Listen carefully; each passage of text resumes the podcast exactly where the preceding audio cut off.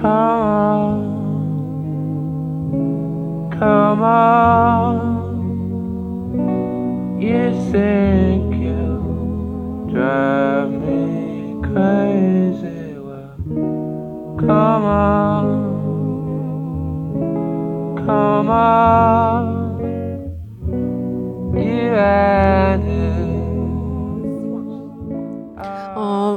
我记得我们上次在聊《沙丘》的时候，当时有聊到过，我说维伦纽瓦其实他在电影里面非常愿意拍女人怀孕这件事情。对，是因为其实我觉得在他的电影里面，女人的这个妊娠本质上它代表着一种新生和希望，就是当她能够去有一个新生命诞生的时候，或者说当她有怀孕这个动作的时候，就意味着说这个女人在抱着巨大的爱和宽容来容纳一切可能发现的结局。那像那个降临里面，其实也非常的明显，对吧？就是啊、呃路易斯其实也是因为对着他女儿的爱，所以哪怕在知道最终结局是什么的情况下，他仍然会选择接受这一切。而且他电影当中的女性角色，你有没有发现，通常都是比较坚毅的，而且是有自主性的。通常他们也是有比较专业性的身份，像路易斯是一个语言学家，然后《边境杀手》里面的那个 Emily Blunt，她是也是一个很专业的 FBI 的警员，然后包括她早期的电影，像《理工学院》那个女主角，她也是一个理工学院出来的女工程师等等。其实她电影当中的这些女性，她本身是有有一定的共性，但是我们看来如此优秀或坚毅勇敢的女性，却身处在她电影当中营造的一种。不安全的，甚至是男性主导的世界，由此带来的女性的一些悲剧性。对，我觉得这些女性在她的电影里边确实都是非常独立的个体，而且确实都非常聪明。你记得那个理工学院里边，那个因为他们都是工程师嘛，然后那个女生就在聊到所谓的什么熵增啊，什么就是这些非常高深的物理学的知识，然后她能够非常轻松的就答出来，就是是一个非常优秀的女性。再到就是说你说那个焦土之城，然后再到降临，我觉得确实是她电影里面女性既有女性的特质。但是又同时非常的聪明独立，然后我们可以再接下来聊他其他的一些主题性的东西。我觉得归根到底，我前面有提到，就是刘维伦尼瓦是一个非常喜欢拍人的导演，他对人其实非常感兴趣的。我觉得他也一直是在试图去挖掘所谓人性的东西。那所谓人性其实分成两部分，我觉得一种是内在的，比如说人的本性是自私的、贪婪的，然后。会对外界充满仇恨的、争夺的，然后好战的，这些都是人性的一部分。但同时，对爱，尤其是母爱，这个也是人性的一部分。那在外在的部分，其实包括人类所谓的宗教信仰，然后利益冲突，其实这是一种外化的关于人性的这种。视角就是在他的电影里面也都能够有体现，而且我不知道你有没有发现，我觉得可能我不太确定是否跟维伦纽瓦自己的家乡有关系。我发现维伦纽瓦一直让他的电影是处在一种跨语种的环境里面的，对他的电影里面就是人物经常是在那种多语言的环境里面，但是因为你知道多语言它会造成另外一种因为语言不同带来的一种失语。所以他的人物常常处于一种失语的状态。那我觉得这种状态，其实在他后期的电影里面尤其的明显。比如说像他早期电影，因为都是在拍自己家乡的那些事情，同一个语系下，所以可能没有那么的明显。但是到他后面拍，比如说《焦土之城》、拍《降临》、拍《边境杀手二零四九》，然后《沙丘》这些电影的时候，你就能明显的感觉到，主人公永远在处在这种多语种的环境里面，所以导致我们能看到这些人物的孤独感。就是因为这种语言带来的会更加的明显。我觉得到了降临的时候，其实他达到了一个巅峰，就是因为路易斯本身的背景，像你说，他是一个语言学家，所以他其实处理的故事主线就是在由语言带来的一场背后，可能是一场战争，也可能是一场救赎，也可能是一场悲剧。这种巨大的悬念背后，其实是在这种跨语种的环境里面产生的。因为他的这些作品在处理这种。沟通障碍、语言障碍的时候，不可避免就是跨种族啊、跨文化、跨语言等等，觉得也有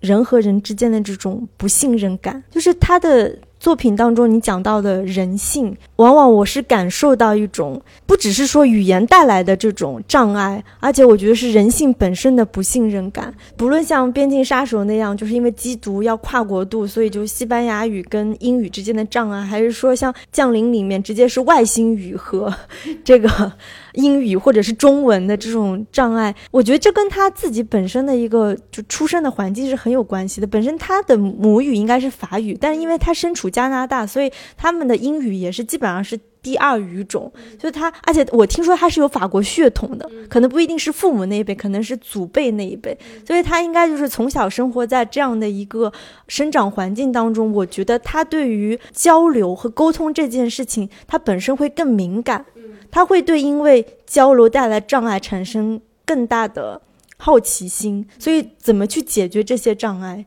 这是他作品当中怎么去解决人和人之间那种不信任感和边界感。对，而且你提到这儿，就是我觉得他所有的人物都有一个共同的感受，就是给我给观众传递出来共同的这种感受和情绪是，其实他们都是孤独的，他们跟其他人是没有办法融为一体的。尽管他，比如说像那个囚徒里面，他也会拍一些很和睦的家庭关系等等，但是在整个巨大的事件面前，我们能看到他的人永远是处于孤独的、疏离的，无法真正跟别人达成共识或者是融为一体的这么一个情况。还有就是前面有提到过一一个主题，就是我觉得算是他算是他影像的一部分吧，就是我们所谓的这个巨物迷恋的部分，因为这个东西其实它跟现实生活是能够形成巨大反差的，因为你可以想。像我们其他看一些科幻片，里面也会拍一些巨大的这种呃外星生物体，或者是就是人类制造的这种能够进行星际探索的这种仪器，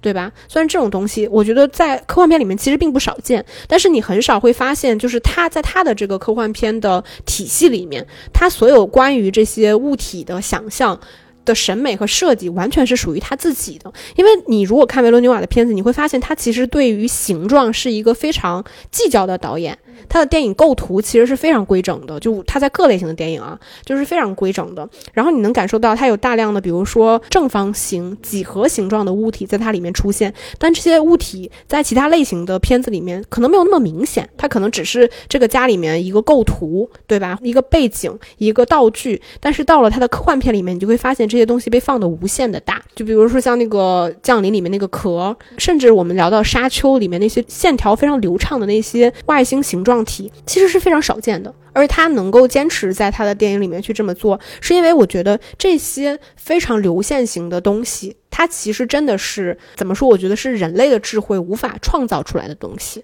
就我们可以想象，飞机，飞机其实是一个构造，看上去非常像鸟啊，但其实本质上它的形状和设计是比较复杂的，对吧？但是它所创造出来的那些巨大的物体，其实是非常简洁且完美的。那些东西其实很显然是凌驾于人类的意志和能力之上的东西。就是当这些东西放在你的现实生活中里面的时候，一方面维勒纽瓦能够制造出一种巨大的宏大的远景的东西，另外一方面其实它会能让观众感受到强大的肃穆感。就是这些这个世界上有凌驾于你自己人类之上的东西，让我们保持清醒。就是你不要过度的自大。我觉得是，就是都很有巧思吧。我我觉得维勒纽瓦拍这些巨物，他做的是减法。他不是做的是加法，因为我们期待，比如说看科幻片，我期待那个飞船是非常酷炫的，它是非常复杂的，然后很精密的，上面就是。不同的这个，我说出来可能就 low 了，就不同的杆子呀，不同的手臂，就是非常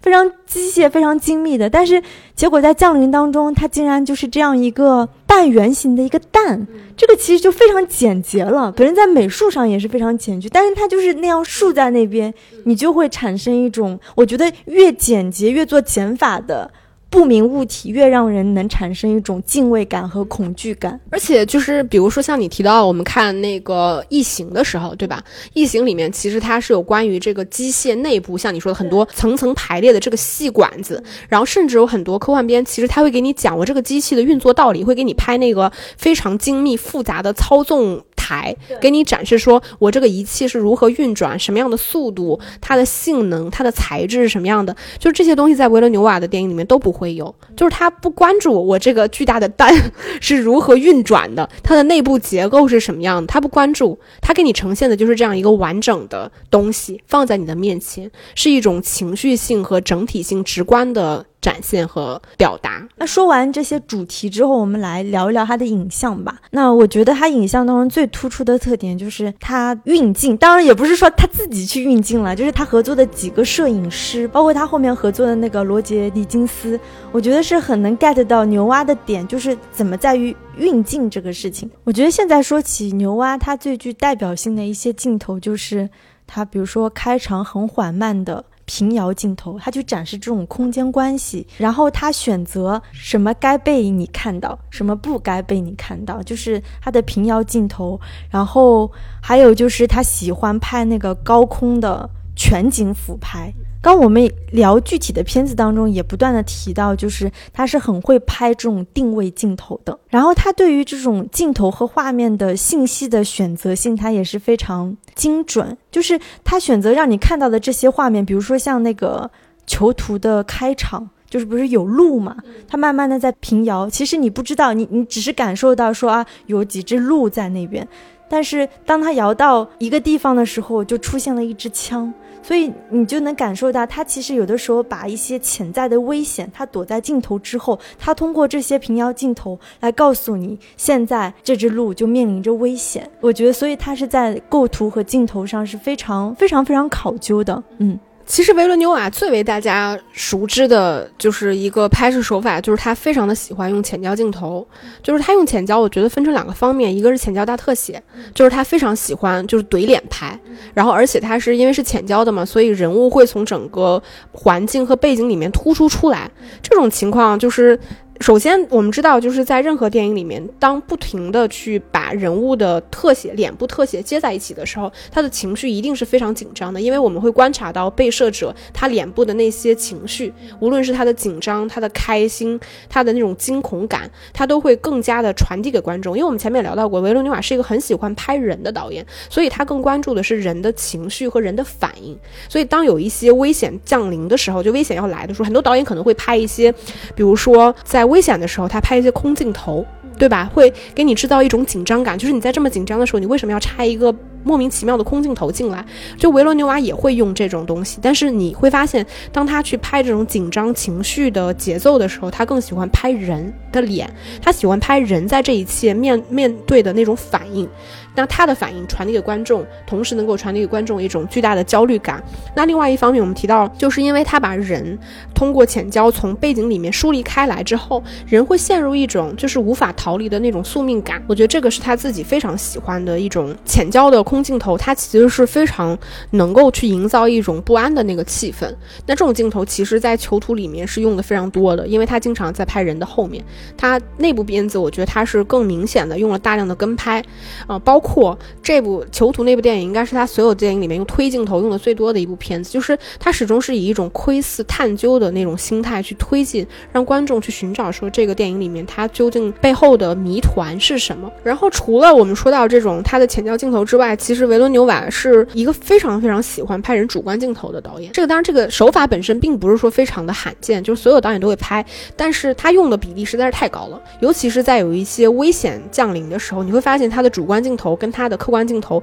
交叠的那个频率是非常之高的，就是因为他会让观众在那一刻通过事件主人公的那个视角来看待目前正在发生的事件到底是什么，他能够传递出一种情绪感。我觉得这这种东西，其实，在我们因为我们现在目前还没有聊到，就是在《边境杀手》里面，我觉得是最强的，就是 Emily Blunt 她的角色，她处在一场巨大的悬念和事件和危险里面，不停的观众在带入她的主观。视角来审视当前发生的这一些非常荒诞的、非常犯罪的事件。那我们知道，就是他当他大量的这种人物主观镜头跟他的浅焦大特写结合在一起的时候，我觉得他是能够非常好的让观众去共情的。但是我觉得这种共情本身并不是一种单纯的同情啊，他能够共情的是这个人物他的命运以及他所观察到的东西，而且这种拍摄手法真的能非常好的制造紧张和焦虑的情绪，也是我们说当他去拍摄，无论是这种犯罪惊悚片，还是这种战争片，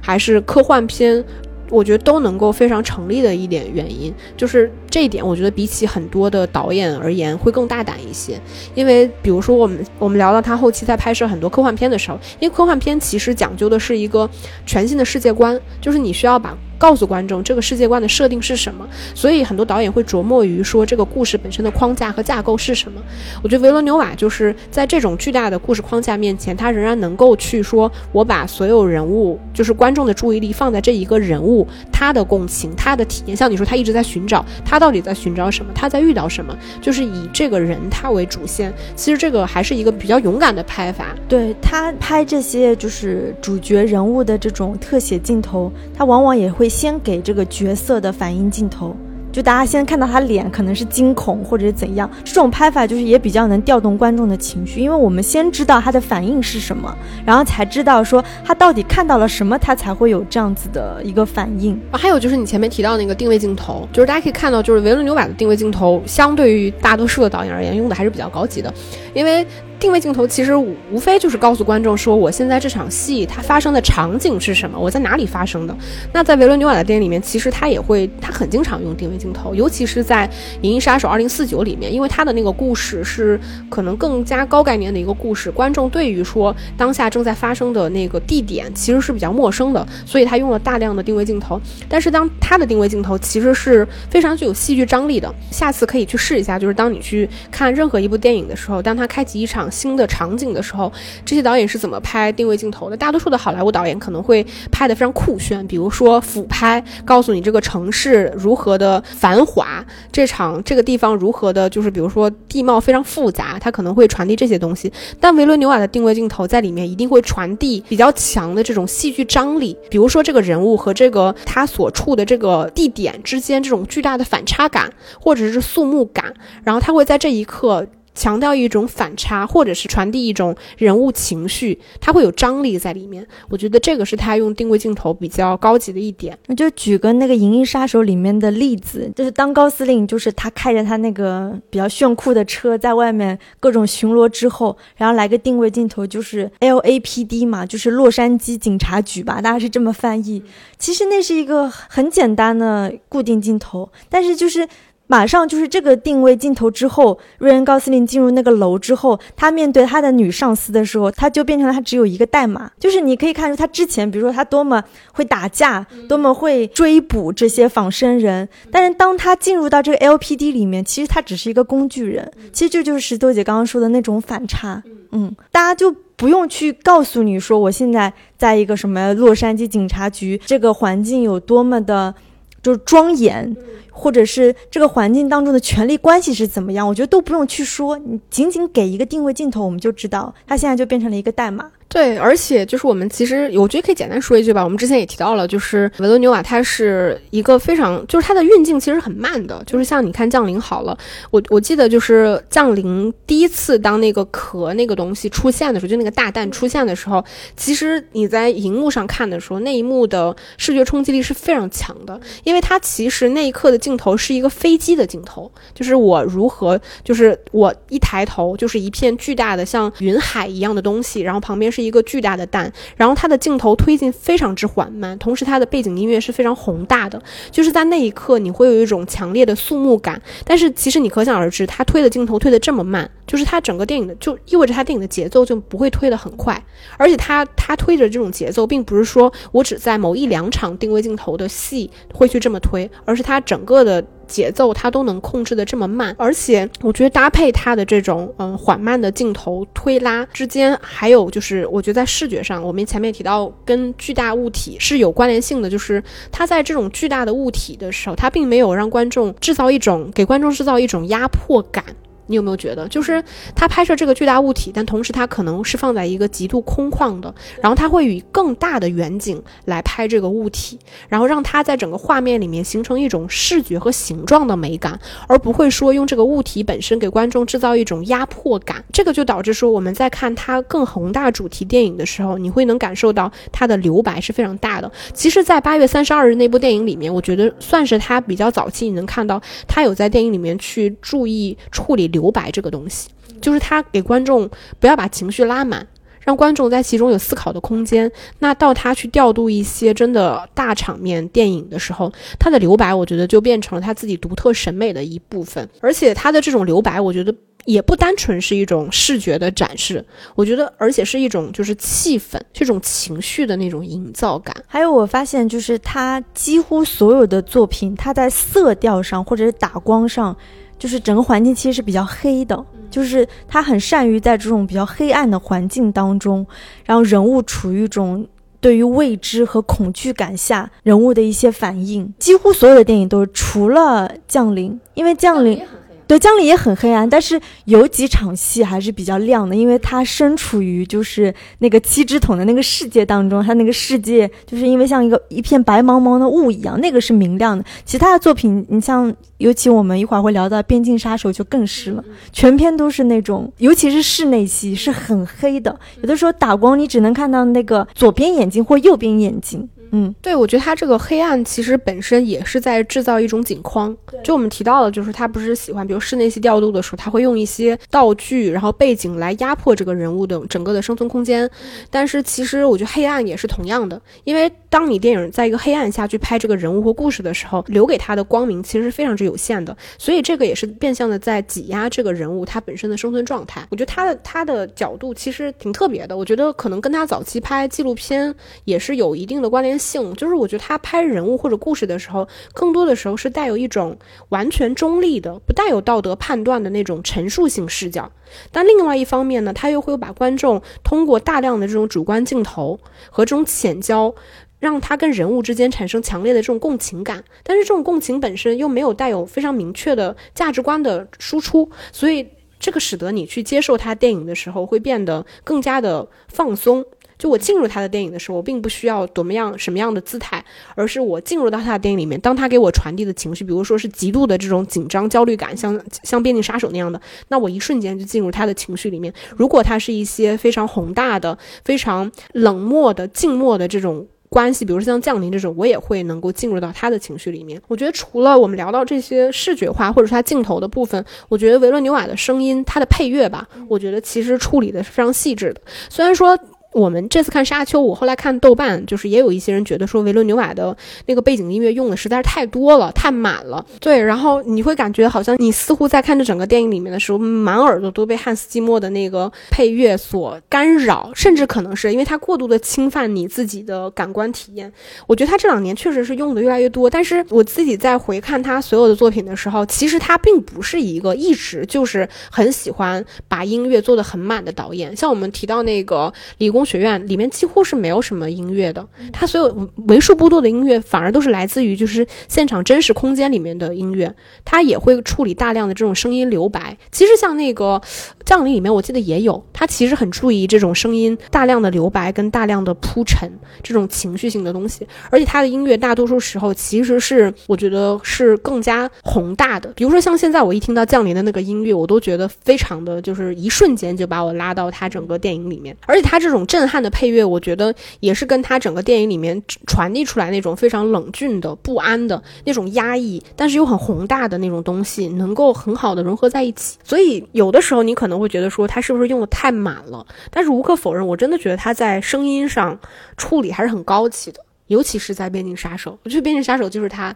巅峰之作。那个里面的声音，我觉得处理的也非常的好，就是因为它有突然而至的那种巨大的声响，会去打破一些沉默所带来的那种紧张感。其实那些。巨大的突然而至的声音，其实大多数是一些暴力的声音，比如说枪声，对吧？爆炸声、爆破声音，大多数是这种东西。所以你看它的音效和音乐，我觉得我不知道啊，就是我没有看到，就是是不是有人专门去分析维伦纽瓦他关于音乐配乐和这个音效的设计？但我觉得确实还是我相对而言吧，我觉得是他一个可能比较被大家忽略的一个点。现在看来，他就是比较重音效，应该也是从降临开始，因为降临是科幻片嘛，降临。的配乐，当时其实当他们第一次就是路易斯跟那个伊万进入到这个蛋里面的时候，那段的配乐就非常抢戏。那段其实蛮像沙丘，就他们进入到噔噔噔那样子，但。后来几次他们进入进去跟那个就是七只桶正常交流的时候就没有那个配乐了，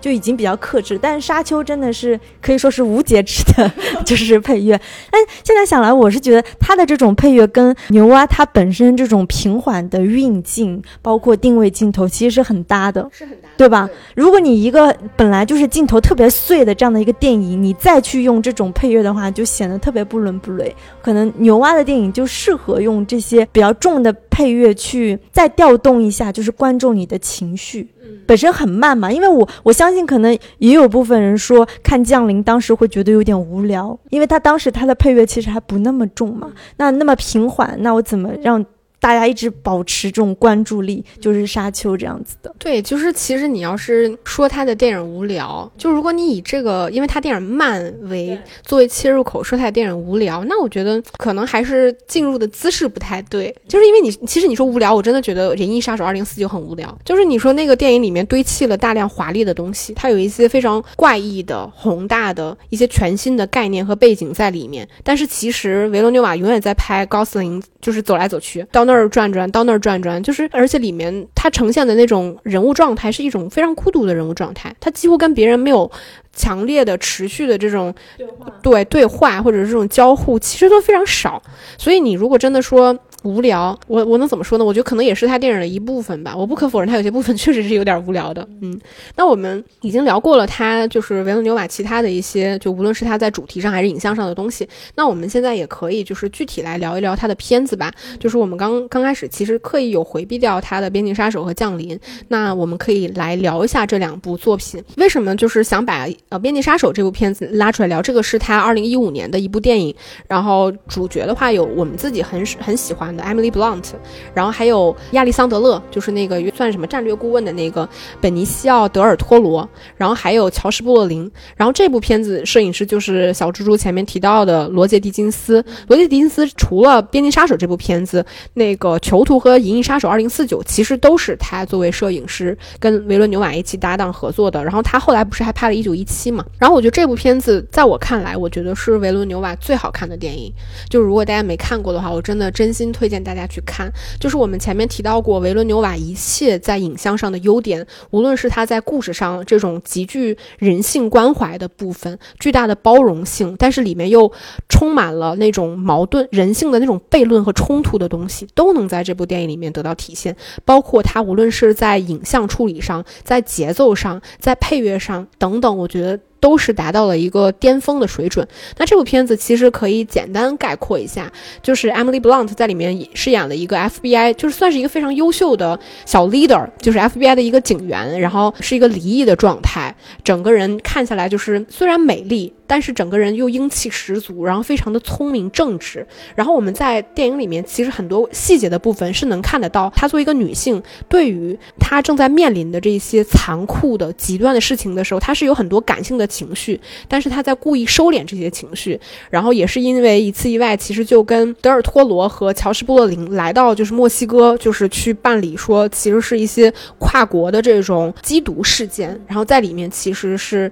见识到了，说墨西哥那个土地上，就是他国的一个土地上，正在发生着，就完全颠覆他以往在美国所有的那些，无论是规章制度、人伦道德、关于战争所有的残酷和边界的部分。我觉得这个电影里面，就是我们其他的一些拍摄手法不提，就是我们前面可能也没有。提到非常明确的，就是维伦纽瓦在制造悬念上面，他其实是一个非常善于制造悬念的导演。虽然说他制造悬念的方式不是我们想象的那种突然的那种惊恐的东西，尽管他也有，但是这部电影里面，我觉得他有一个在剪辑上让我觉得非常。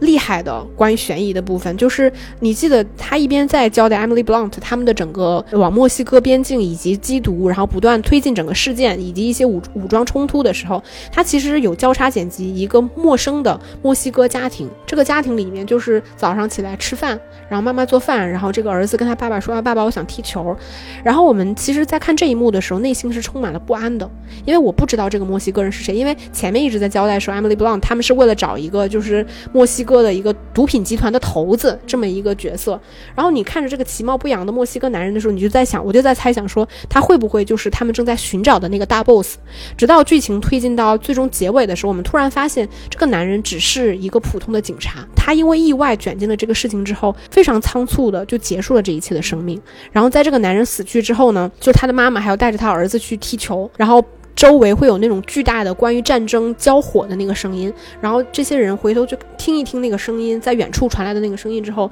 继续去踢球。我觉得在那一刻，它传递出来整个故事的厚重感，我觉得是非常让打动人的。就是它的悬念本身并不是一个会去给观众制造娱乐性。或者是给观众制造一些观影快感的东西，而是说它的悬念背后能够承载的是对于它主题的外延的部分。《边境杀手》有一场戏我还蛮喜欢的，就是也是影片快结束的时候，他们已经就是杀了那个毒枭大 boss 之后，德尔托罗就是去往那个 Emily Blunt 的家里，逼他签署一个声明，就类似于就是他们在这边做的一切事情其实是合法的。这个声明很显然就是逼迫。甚至拿枪指着 Emily Blunt，你必须要签字。那场戏当中，就是德尔托罗他们俩因为是在身处一个房间里面嘛，德尔托罗是穿了一个比较深色的衣服，我忘记是黑色啊，反正就比较深色。其实整个人是比较有压迫感的，再加上他打光打的就是只能看见一半脸。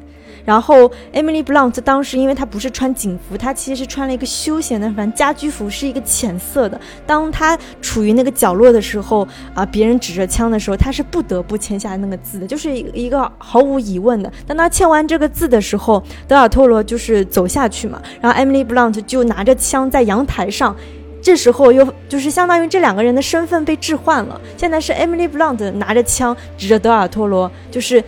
对他造成了这样一种威胁的时候，反过来就是因为是在光天化日之下，那个是一个白天。虽然德尔托罗那个深色的衣服跟他整个背景其实是比较格格不入的，但是那样的一个就是跟刚刚的一个镜头对比下来，就大家观众都知道艾米丽·布朗特不会开枪。就是跟刚刚 Emily Blunt 自己就是小小的穿白衣服躲在黑色角落的那种画面的逼迫感是完全不一样的。这我就觉得这种就是很很显然就是也是相当于是加害者和受害者身份互换之后，他用比较这种有对照性的镜头来显示两个人的这种权力对比，还是说性别关系对比，我觉得是很巧妙的。嗯，对，就是为什么我们一直夸维伦纽瓦，是因为他是在整个电影语言使用上。非常成熟的一个导演，比如说你提到这场戏，其实他传递这一切的情绪都是靠视觉化的手段告诉观众的，前一刻的那种逼仄感跟下一刻的那种光明感。对，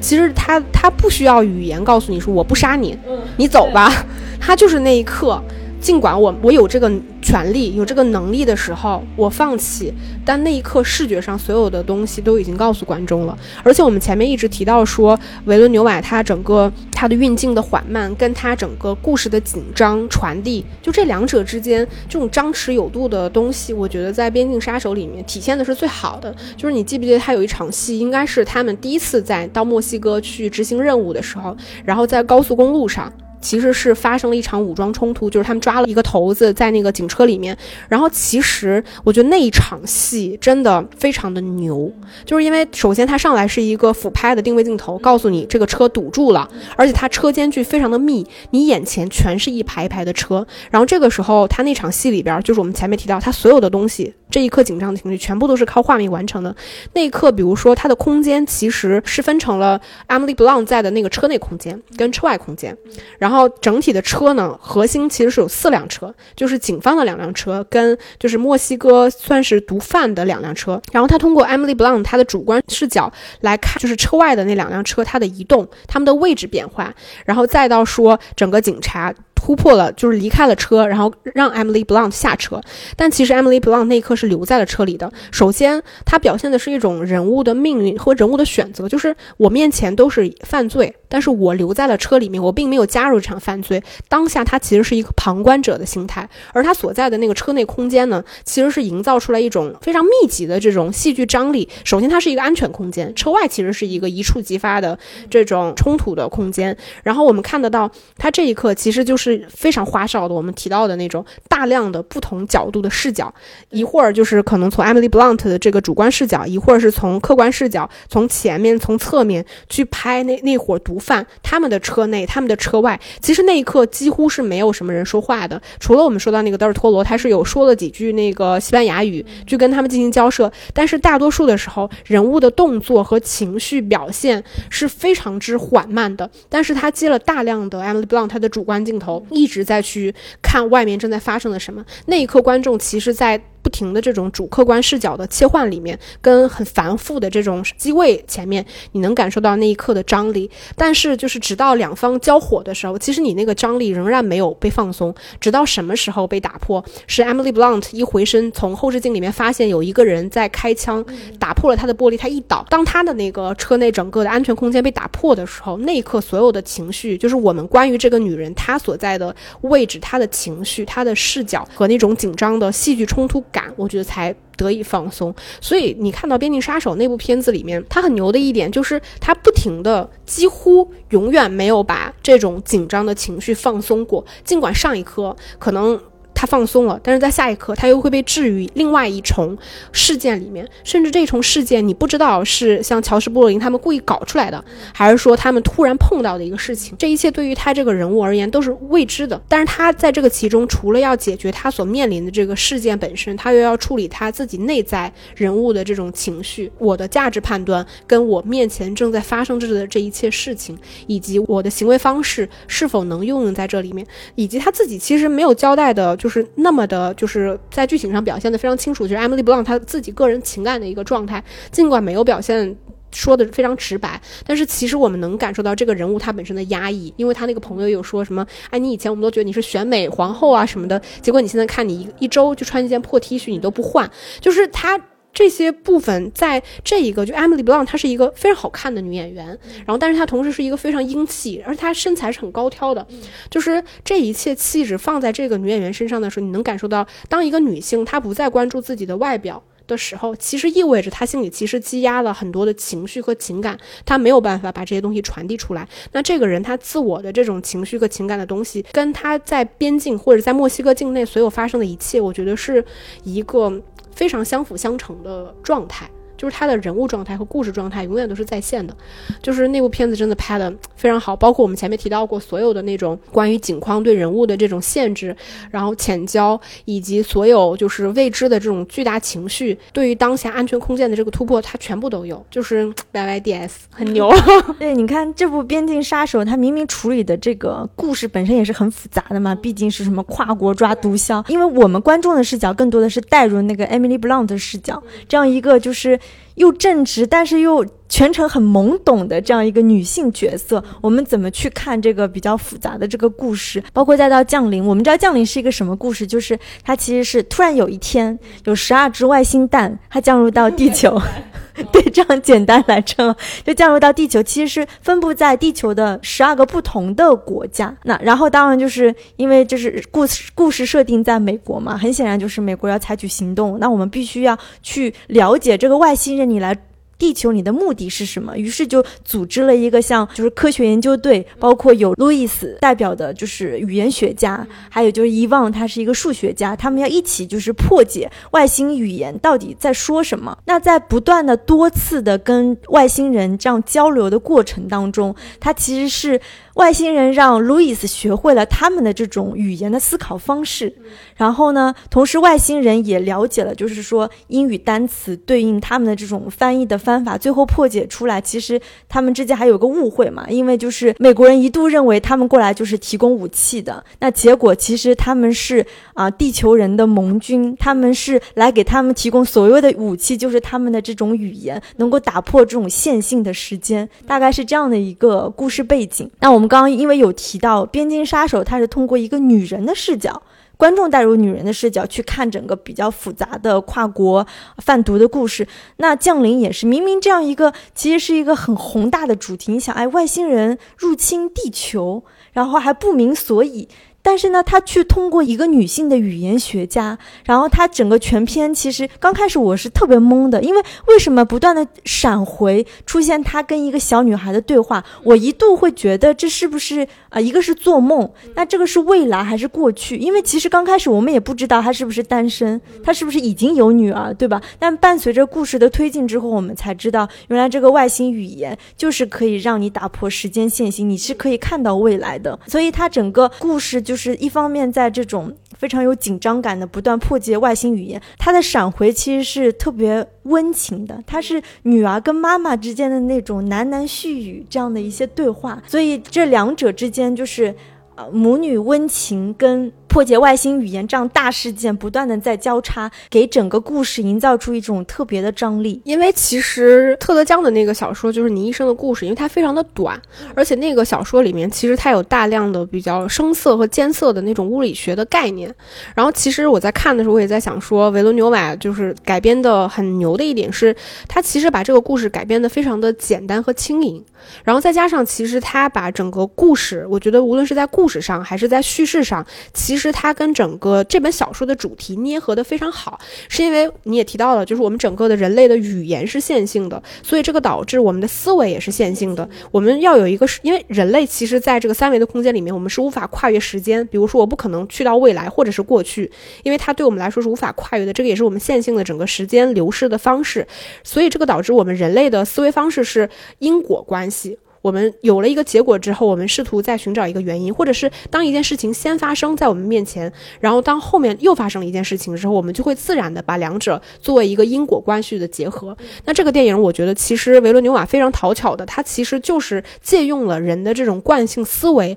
来玩了这么一个概念。因为你前面提到，就是上来的时候，其实电影是拍了，就是路易斯他跟他女儿一些非常愉快的这个镜头，然后一些。片段，然后再到说他说了一次 “come back to me”，是因为我们知道他的女儿死了。然后他这个声音其实接到下一个画面，其实是一个黑幕画面。然后再到路易斯出来的时候，其实观众在那一刻是被是被糊弄了的，因为这个声音自然带到下一个画面的时候，让你产生了一种因果关系，是这个故事发生是在他女儿死去之后，再加上就是路易斯出现的时候，他表现的整个人人物的状态，他是一个比较消沉的一个状态，我们会觉得啊，这是一个刚刚经历了丧女之痛。的这么一个呃教授，然后再加上后续，比如说他母亲给他打电话呀，或者是就是那个他刚到那个七支桶在的那个基地的时候，当当地那个医生也会问他说你有没有怀孕，就类似于这些东西，然后他犹疑了一下，就这些所有的部分都在给观众制造一种错觉，就是这个女人她的故事就是发生在她丧女之痛之后，直到说我们随着一个线性的推进过程中，发现原来她所谓女儿的这故事发生在未来，也就是说未来的一个。结局在整个一个线性的电影里面的开头就已经告诉了观众，整个在叙事结构上它其实是一个回环的结构，然后同时它在叙事上也是完成了一次从未来到过去的这么一个推进的过程。我觉得它它是以观众非常熟悉的一种叙事手法，且非常有悬念的完成了整个故事。而且我觉得这个电影里边就是你可以说降临奠定了后来他在拍《银翼杀手二零四九》和《沙丘》的一些科幻片的主基调，就是我们。提到的这种巨大的巨物，然后这种简化的这种视觉美感，以及这种非常就是我觉得非常东方化的审美，就是我我不太知道，就是说西方人当他们看到维伦纽瓦的电影的时候，是否会有一种非常奇妙的，就不同于以往大片的这种审美体验。但是其实我去看《降临》的时候，我会觉得他的这套审美的体验是非常东方化的，就是因为东方人我们喜欢的是那种不要那么具象化，我们需要一些抽象的迷。迷离的一些轻飘飘的东西，这种东西就是那种轻柔的曼妙的东西，会让我们能够在其中感受到美感。然后，所有非常极具具象化的东西，你告诉我这个面前它的这个机器，它的材质是什么，它的设计是什么的时候，其实这一刻我就会陷入一种非常冷静的东西，就是我在客观的思考这个东西，那它就破坏了我对这个东西本身欣赏的一个美感。但我觉得维伦纽瓦他就维持了，就是我关于看这种科幻片的时候，那些外星来物，或者说那。些陌生的环境、语系，所有的东西对我而言，他们那种具有距离感的那种欣赏的东西，我觉得在他的作品里面，我觉得就是《降临》里面，我觉得是有一定奠定的。然后包括你前面有提到说，所谓。倒置这个东西，这部电影里面，他们刚到那个七只桶在的那个壳里面的时候，其实他也有玩过一个类似的概念，就是当然他没有讲清，他不会去讲清楚说这个里边的科学到底是什么。就是他们当那个壳中间不是空的嘛，然后他们做一个升降机走到一个某一个位置的时候，你会发现那一刻就发生了一个就是反重力的事件，就是人可以突然对飘起来。然后其实这个也是我少有的在他电影里面，他真的把他以往关于人物关系的这个。导致通过一种物理学的这种，或者说更加视觉化的手法表现出来，它是另外一个同一个手法，但它其实是另外一种主题和表达。因为我其实没有看过那个特德·江的那个原著小说，原著小说当中，他有对这个外星人的那个语言，因为是像一个圈一样，然后就是。不同的像小树枝伸出来，是有这么具体吗？没有没有，就是这些细节的部分，关于他们那个语言的组成什么的，全都是维罗纽瓦这部电影自己完成的。那他想象力真的，他就是一个细节控，你有没有觉得？对对，因为你知道，就是任何电影当中，经常就是要创造出一个语言，这个语言本来就是很复杂的，就像就是一开始就是路易斯其实是跟那个将军解释，那我们跟外星人交流，其实我最终我就是问他一个问题，你的目的是什么？所以他其实是用了一个非常严谨的，就是语言学研究的方式。如果我想问你的目的是什么，我得告诉你问号是代表是什么，主语是什么，你的指代词是什么。这是一个很很语言学的一个思维系统。但是他竟然就是通过这个这个思维，他去教这些外星人所有的这些单词，并且就是我们想象中，如果一种语言它可以突破线性的，真的不再是 A B C D 二十六个字母这样的框架，而是变成一个。一个圈，而且每个圈看上去那么相似，这有其实这有一点点像阿拉伯语，因为阿拉伯语就是很多字母都看上去非常像，但它也是一些圈不同的地方有一些细微的差别。对，所以我觉得他在这个电影里面制造的这种，不是提到吗？就比如说，无论我们是写汉字还是写英文单词，它其实都是从左到右的，或者从上到下，就是它是一个惯性的东西。但是他在创造七支筒语言的时候，他其实用了一些原型，就是。这个也跟他自己以前表达的主题，比如说人类的这种所谓的悖论，然后合二为一，然后最终要有一个呃和解，就是等等，是我觉得能够串得起来的。嗯，就是其实我们维伦纽瓦已经聊的差不多了嘛。然后刚开始其实我们聊到就是他早期的一些长篇作品，我们俩其实都很喜欢他的那个理工学院。那如果我们说他到了好莱坞之后，你最喜欢的一部他的电影是什么呢？我觉得是《银翼杀手》，因为我真的太喜欢他的那个视觉了，就是那个世界到底长什么样，什么是反乌托邦。当然这个跟原著小说非常有关，本身就是，但他的视觉的确是做的太好了，加上我特别喜欢。高司令，我我反正就是最喜欢的就是《边境杀手》嘛。我觉得这个就是如果说只能看一部维了牛瓦的电影，那我觉得肯定是推荐大家看《边境杀手》。嗯，就是这部电影，我真的觉得可以算是一部就是影视经典了。就是他所有维了牛瓦试图去，他作为一个导演，他试图传达的东西全部都成立，而且那些情绪和节奏的东西，在他电影里面就配合的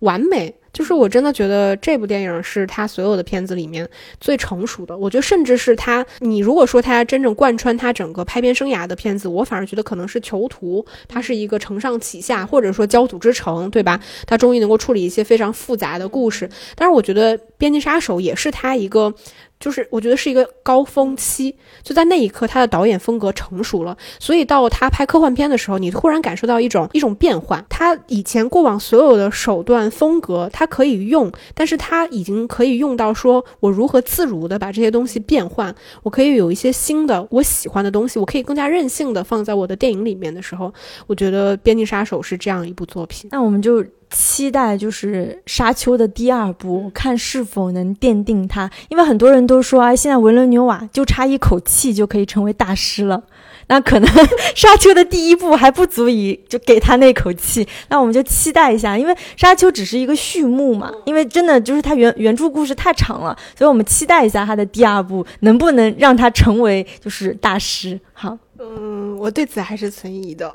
那我们就拭目以待好了。那今天的节目就差不多到这里了，呃，谢谢大家收听，也非常欢迎大家能跟我们热情互动。嗯，好，那我们就下期再见吧，拜拜，拜拜。